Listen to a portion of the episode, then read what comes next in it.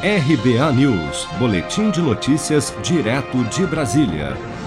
Um comboio de seis carretas com 160 mil metros cúbicos de oxigênio enviados pelo Ministério da Saúde para suprir a demanda da rede hospitalar de Manaus chegou à capital do Amazonas somente na tarde deste domingo, quatro dias após partir de Porto Velho, capital de Rondônia, devido às condições da BR-319. A intenção de cruzar 838 quilômetros pela BR-319, que liga Manaus a Porto Velho, era economizar tempo, já que a viagem de balsa pelo Rio Madeira levaria seis dias.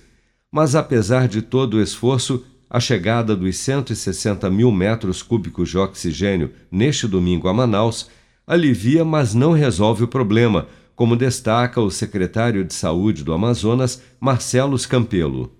Infelizmente, ainda precisamos de mais oxigênio, primeiro para garantir a manutenção da rede que nós temos hoje e segundo para a ampliação de leitos que nós temos prontos para ampliar, mas ainda não conseguimos por limitação no oxigênio.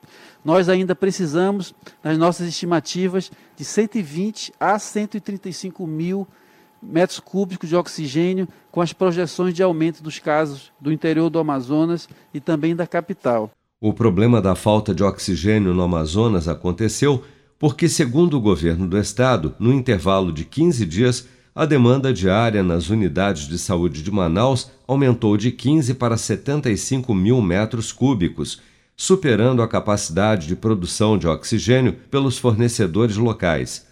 Na noite deste sábado, o ministro da Saúde, Eduardo Pazuello, chegou a Manaus juntamente com 132.500 doses da vacina de Oxford recém-importadas da Índia. A pasta informou por meio de nota que o ministro ficará no Amazonas o tempo que for necessário e que não há previsão para o seu retorno a Brasília. Se você quer começar a investir de um jeito fácil e sem riscos, faça uma poupança no Sicredi. As pequenas economias do seu dia a dia vão se transformar na segurança do presente e do futuro. Separe um valor todos os meses e invista em você. Poupe com o Sicredi, pois gente que coopera cresce. Com produção de Bárbara Couto, de Brasília, Flávio Carpes.